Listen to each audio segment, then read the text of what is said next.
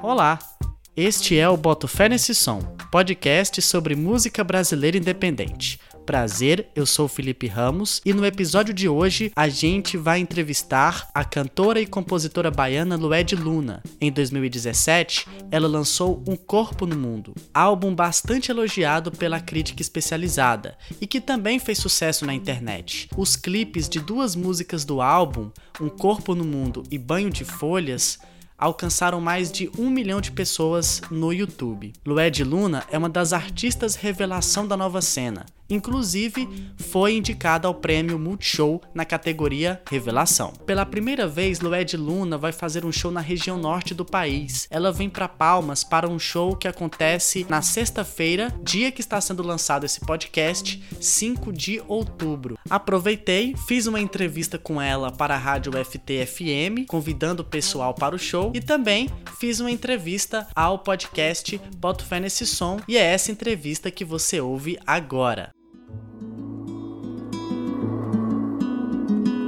Vento vem me trazer boas novas que sempre esperei ouvir.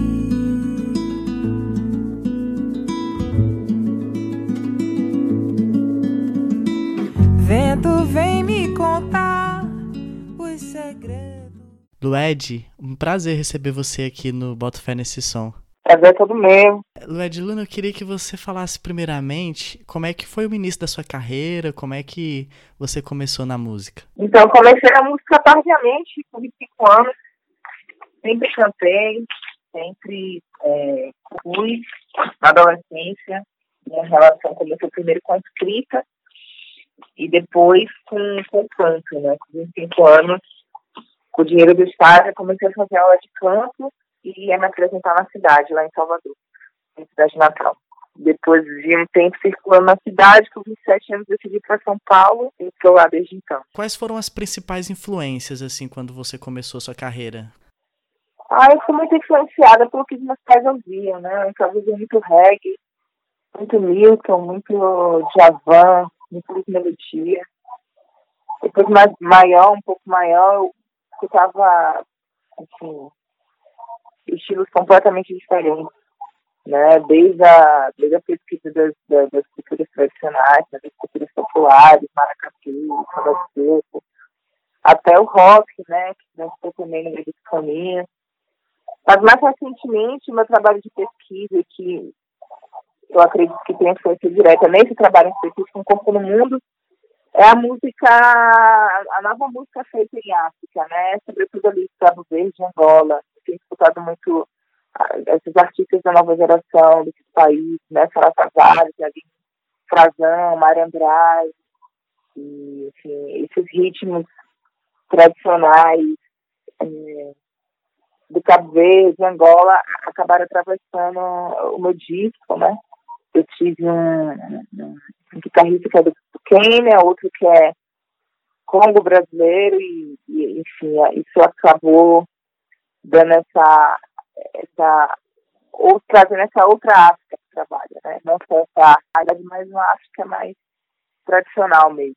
Esse guitarrista que você falou que é, que é, da, que é da África, é, foi uma escolha sua? Você já conhecia eles? Como é que foi essa inserção deles dentro do, do disco? Eu conheci ele na Bahia, ele estava fazendo intercâmbio na Bahia, uma imersão lá na ilha de Taparica.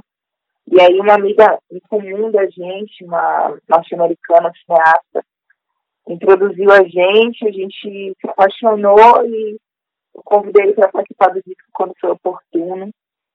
E ele topou e já vamos aí para essa parceria, já dois anos de parceria. Ele veio para o Brasil para gravar e mais recentemente está participando da turnê. Nisso você já pensava em colocar os sons afros no, no, no disco, né? Sempre foi um desejo desde que eu pisei aqui em São Paulo e me deparei com a imigração africana bem forte e comecei a me questionar sobre qual dessas Áfricas né, me, me atravessavam, eu ficava com um desejo de dialogar mais diretamente com o continente. Né? Ainda que eu tenha vindo de Salvador e já traga essa referência, essa ancestralidade, porque Salvador carrega muito isso, muito forte, eu queria muito enfim, dialogar com essa África de agora, né? E, então, desde São Paulo eu vinha com esse desejo, e aí na Bahia conheci essa criatura, o Cato Tiangue, que é guitarrista, guitarrista bem, bem renomado lá no Quênia, e enfim, já tocou com vários artistas internacionais. Tem uma pesquisa muito forte no jazz, no R&B, e aí ele topou, a gente conheceu, ele topou e estamos juntos agora. Além dos sons afros, o que, que você procura também trazer no seu som dos ritmos da Bahia? Então, a gente tem essa referência direta, né? Que o Cato trouxe, o François Moleca. Mas o disco também traz essa, essa, essa, essa, essa memória e esse, esse, esses elementos rítmicos da Bahia, porque eu sou de lá, afinal de contas, né? Então, o Sebastião Notini, que é meu produtor, que é um sueco radicado na Bahia há 10 anos, pesquisador desses ritmos, né? E o Hudson Daniel, que é um instrumentista aí que toca no axé, né? Toca com salto, da banda Eva, etc. Eles introduziram aí no, no som também essa eh, alguns ritmos próprios de Salvador, né? O samba reggae, o jexá, e isso está no disco também. São várias Áfricas no disco, né? E... Várias, várias Áfricas que se apresentam ali. Já vou aproveitar e perguntar sobre Banho de Folhas. É, como é que nasce aquele, aquele início daquela música? É muita influência deles? Não, Banho de Folha é uma composição que eu fiz na Bahia. Eu não lembro muito bem o ano, acho que ela é de 2014. Ela é de 2014, 2013. E é uma canção que foi composta por Micaene Vilato, uma compositora, percussionista cantora lá de Salvador. E nasce de uma história minha e dela na busca de um pai de santo em Salvador. Então, essa grande odisseia acabou se tornando uma, uma história curiosa que a gente transformou em música. O que que, o que que representa a Bahia para você? De que forma você repassa isso no disco? A Bahia é minha África né? Estou falando de não pertencimento, estou falando de não pertencimento, de não lugar desse corpo negro é, deslocado no território que, que resiste, que rechaça esse corpo, né? A gente vive num país que a gente construiu, né? Mas não goza dos direitos, não goza do, do, dos privilégios, não goza das riquezas materiais, né? É, desse país. Então, e ao mesmo tempo a gente não tem uma África para onde voltar, né? se hoje eu fosse voltar para a África, qual África eu voltaria? Então, a Bahia é essa África, é esse, esse lugar onde eu retorno, onde, onde eu me reconheço, né? É, onde a África se, se ressignificou e se faz presente hoje. A Bahia significa isso para mim. E como conciliar a leveza que tem o álbum e ao mesmo tempo você refletir sobre todo esse mundo que você já falou. Como é que você, é, onde você busca inspiração para isso? Para leveza, olha, é... eu acho que eu tô cansada de gritar assim. Falando de mim enquanto mulher negra, eu tô cansada de gritar. Acho que esse, essa estratégia, acho que não é nem estratégia, mas esse, esse modo, né, que é o modo esperado da gente reagir às violências, né? que é com violência, que é com grito. Ele machuca, antes de mais nada, nós mesmos. Então, acho que essa leveza vem é, primeiro como uma proteção, uma proteção de mim mesma, da minha saúde mental, né, do, do, da proteção do meu corpo no mundo, né, nesse mundo que já é tão violento, eu vou responder nesse tom de voz. E, e, o racismo vai ter que dialogar comigo a partir desse tom, agora. Então, acho que é, essa leveza é mais estratégica do que inata, do, do que natural, do que. Às vezes eu quero gritar, às vezes não quero ser leve. É, mas eu penso que, que a violência machuca a mim mesma antes de machucar o meu preferido, ela machuca a mim mesma. Acho que é isso.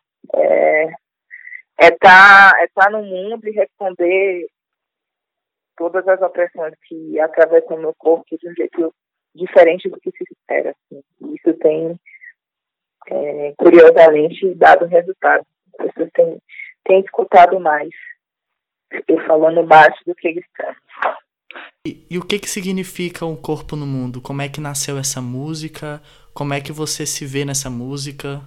É, o corpo no mundo nasceu do meu encontro com a cidade de São Paulo e da minha solidão nessa cidade. Né? E essa solidão tomou uma dimensão maior é, do que apenas estar sozinha, sem conhecer ninguém na cidade estranha. Né? Mas é porque São Paulo passou também por um processo de envelhecimento muito forte. E eu vindo de Salvador me senti muito sozinha nesse aspecto também, né? de não me ver sentir visível na cidade. E aí, é, ela parte dessa, dessa inquietação, né? Desse, dessa minha necessidade de saber qual é o meu lugar é, nesse território, né? Pensando São Paulo como um, um, um, espelho do Brasil, né? Qual é o meu lugar nesse, nesse país, né?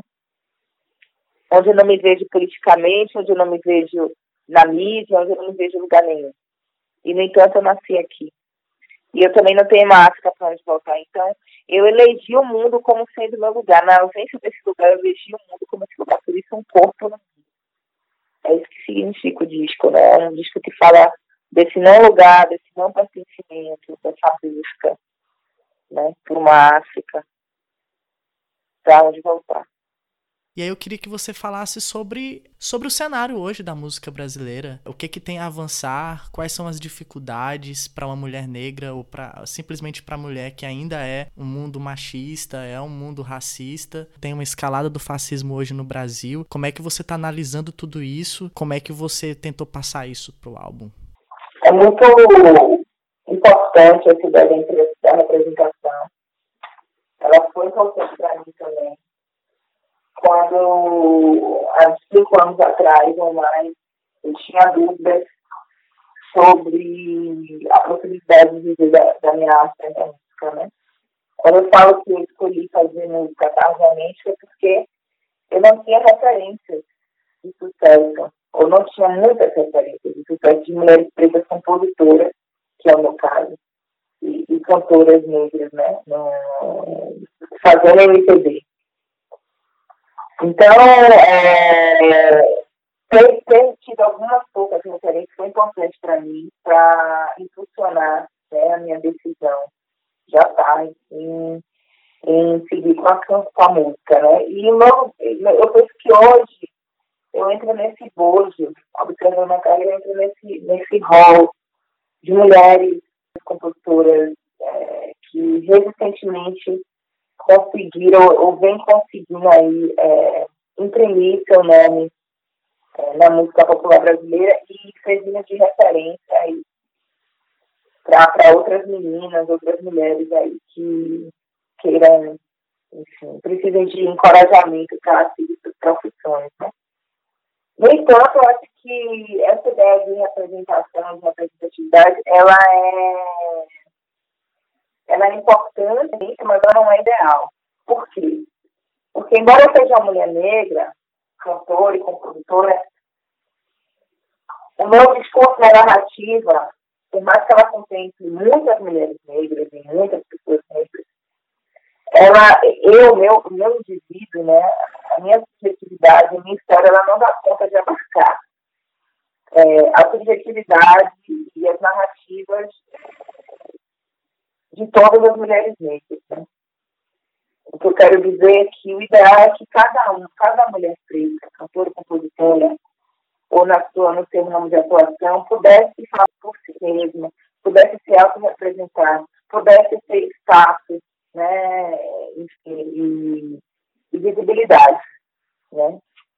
Eu não quero estar nesse lugar de representação.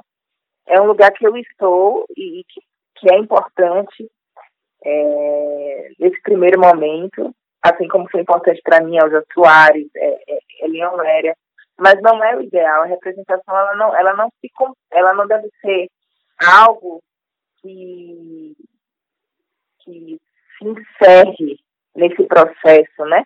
De, enfim, de, de, de conquistas, né, do, do movimento negro. Ela é só mais um passo. O ideal é que cada mulher fale por si, seja capaz de falar por si, de cantar por si, de compor por si, de escrever por si, de aparecer por si, porque nós somos muitas. Cada mulher negra tem uma trajetória, uma história, uma narrativa, uma demanda, né, uma especificidade. Então, é, eu fico muito cuidadosa quando eu falo de representação e todo esse, é, como eu posso dizer, toda essa, essa carga que se coloca em cima né, dessa palavra, como se fosse ela a resolução de tudo, né? E, no entanto, eu tenho essa ressalva, né? E sobre o momento hoje na música popular brasileira, eu acho que é isso. É, a gente está caminhando para que mais e mais é, e antigamente a gente podia citar uma, duas, três mulheres compositoras, é, no samba, sobretudo, né? Que cumpriram muito bem esse papel de nos representar na música enquanto mulheres negras, né? Hoje a gente já pode encontrar essas compositoras e cantoras em outros, outros estilos musicais, né? E, e poder citar um, um rol imenso, não tão imenso, mas um, um rol maior do que antigamente de, de mulheres conseguindo sucesso e visibilidade em, em suas carreiras, são mulheres pretas, né? A Aline, que é a Xênia, é, a própria Josiara, Leoléria, enfim. Então aí, a, a Linda Quebrada, é, então estamos aí conseguindo pulverizar discursos, né, e, e enfim, trazer essa enfim, essas, essas, essas, novas, essas, essas novas vozes, né? Estamos disputando aí narrativas e discursos dentro da música popular brasileira. Acho que de avanço a gente tem isso, mas não podemos nos contentar com, com, com isso, né? Com a representatividade. Eu, eu sou organizadora de um, de um coletivo, que é a Mostra Nacional de Mulheres Compositoras e Autoras, né? A, a Palavra Preta, e só num, numa pequena amostra, né?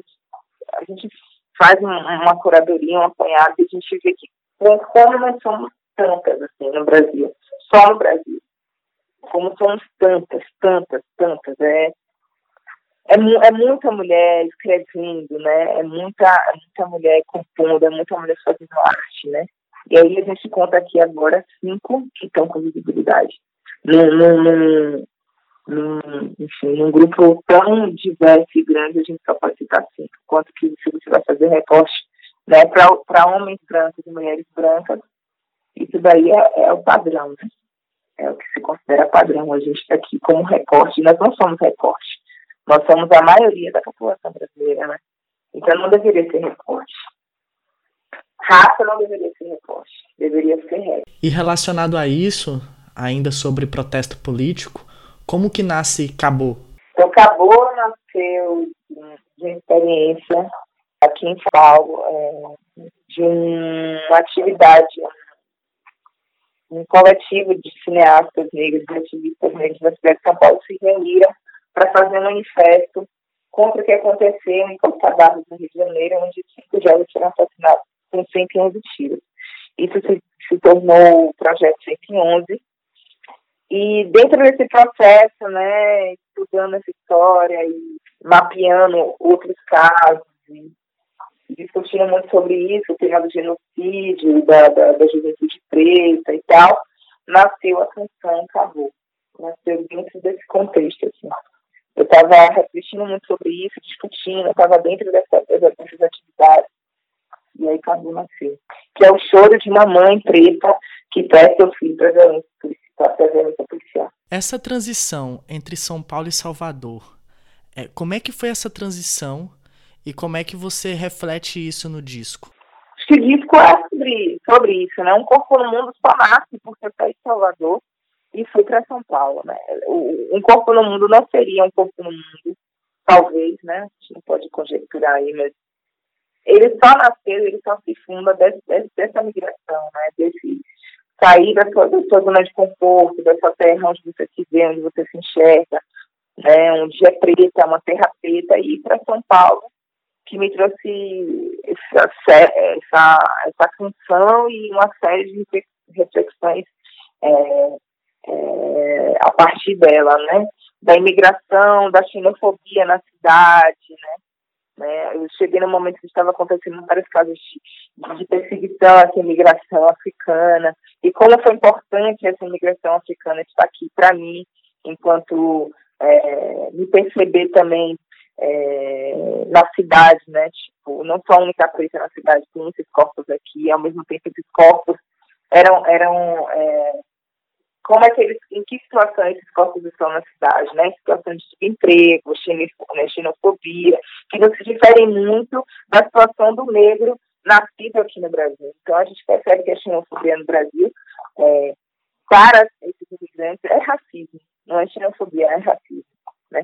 É, o, o, o, o, xenófobo, o, racista, ele, eles vê no, no imigrante a possibilidade de, de, de, fazer absurdos que talvez ele não faria com, com, com o negro nativo, né?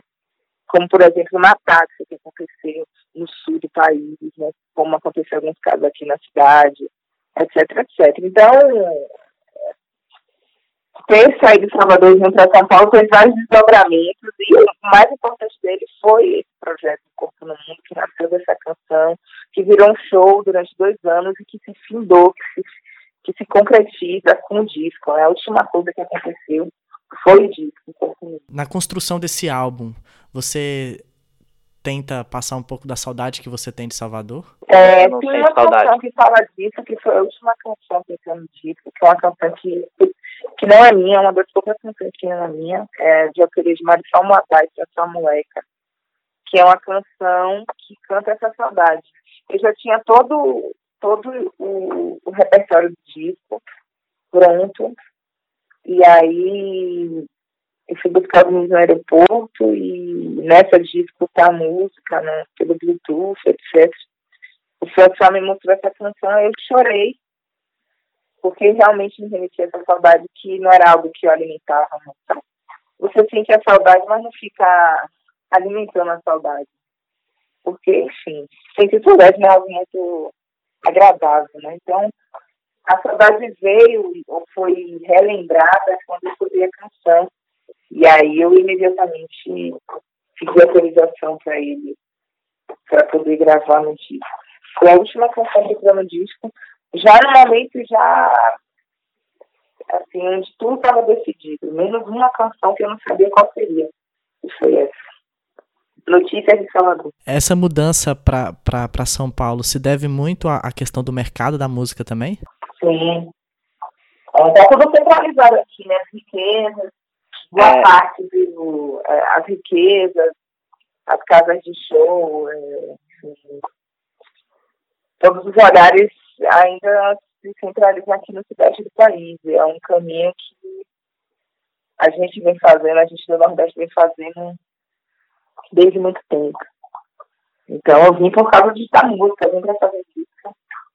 Vim pela música, vim para fazer música, é o que eu estou fazendo. O seu trabalho, ele carrega muitas referências à religiosidade. Como é que é a sua relação com as religiões, com a, com a religião? Então, é, tem uma canção é, duas canções, na verdade, duas ou três canções que trazem essa referência, que é Banho de Folha, Asas e, e Odo, Mas Naufrágio, é, que são canções que eu reverencio uma força que é Yansan, eu sou candomblessista e acho que, é, enfim, é, não, não, não que esteja presente no meu trabalho, né, como algo mandatório, não é um disco é, religioso, mas eu tô, eu, é um modo de estar no mundo. Né? A minha religião é muito é, do cotidiano, né? do, é mais uma filosofia de vida do que uma religião.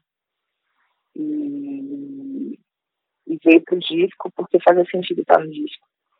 No momento em que no momento que eu gravei, no momento em que todo esse processo foi um processo concomitante a outros processos religiosos também. Por isso que essas canções estão no disco e, e na minha vida, mais do que estar no disco, estão na minha vida, né? Mas o meu trabalho não é um trabalho, é, como eu posso dizer, categoricamente é, onde eu canto, enfim, cantigas ou eu trago isso é, nesse aspecto de adoração é, direta ou, ou religiosa necessariamente. É isso, Ledilana. Muito obrigado pela sua entrevista. Valeu mesmo por ter nos atendido. Obrigada a você. Até já.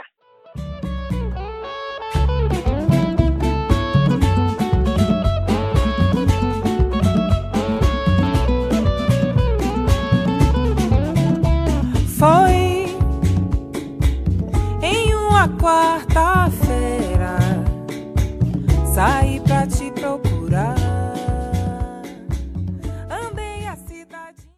Agora vamos para as recomendações de lançamentos da música nacional.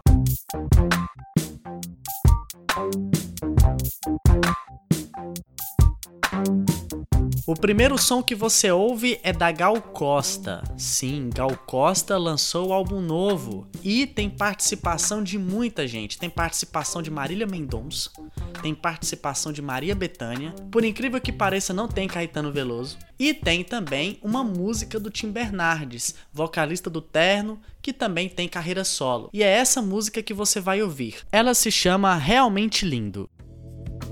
A novidade chegou, chegou, chegou. A saudade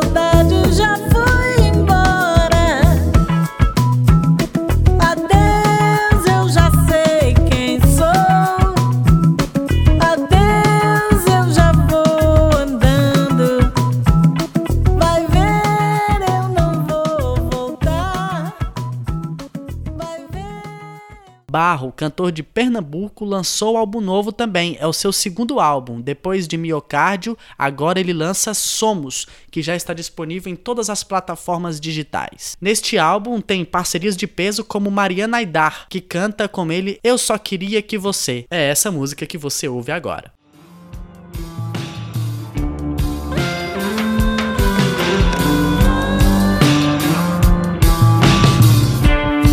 Não tem remorso fogo não te turbeia. Sorriso já voa largo, onde a pupila clareia. Não dá pra pedir socorro pra quem Depois do sucesso dos shows e do álbum visual Oi Tempo, Luísa Lian lança o seu segundo álbum, que tem produção de Tim Bernardes. Vamos ouvir Pomba Gira do Luar. O nome do álbum é Azul Moderno.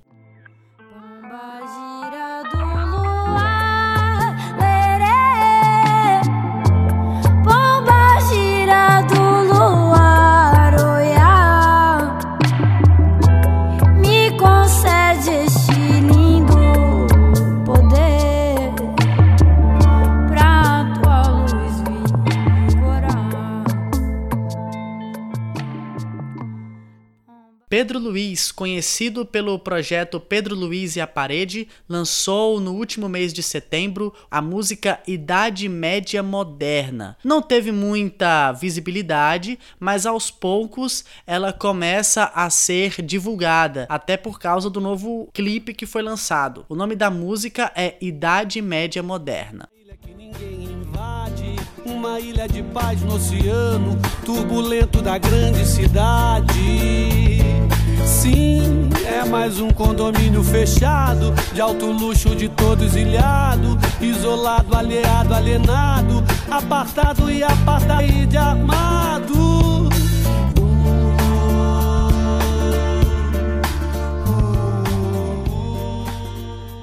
E o último lançamento que a gente indica é Baleia, com Eu Estou Aqui. Baleia, que reduziu a formação de seis para quatro integrantes, lançou um EP com três músicas. E a música que você ouve é Eu Estou Aqui.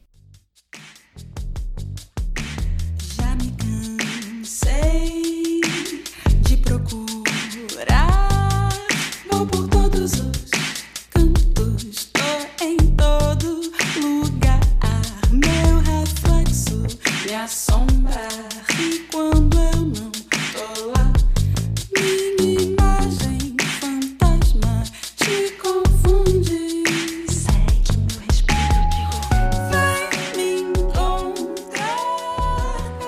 Eu estou aqui. Lembrando que todas as músicas estão em nossas playlists no Spotify e no Deezer. Os links estão na descrição deste episódio.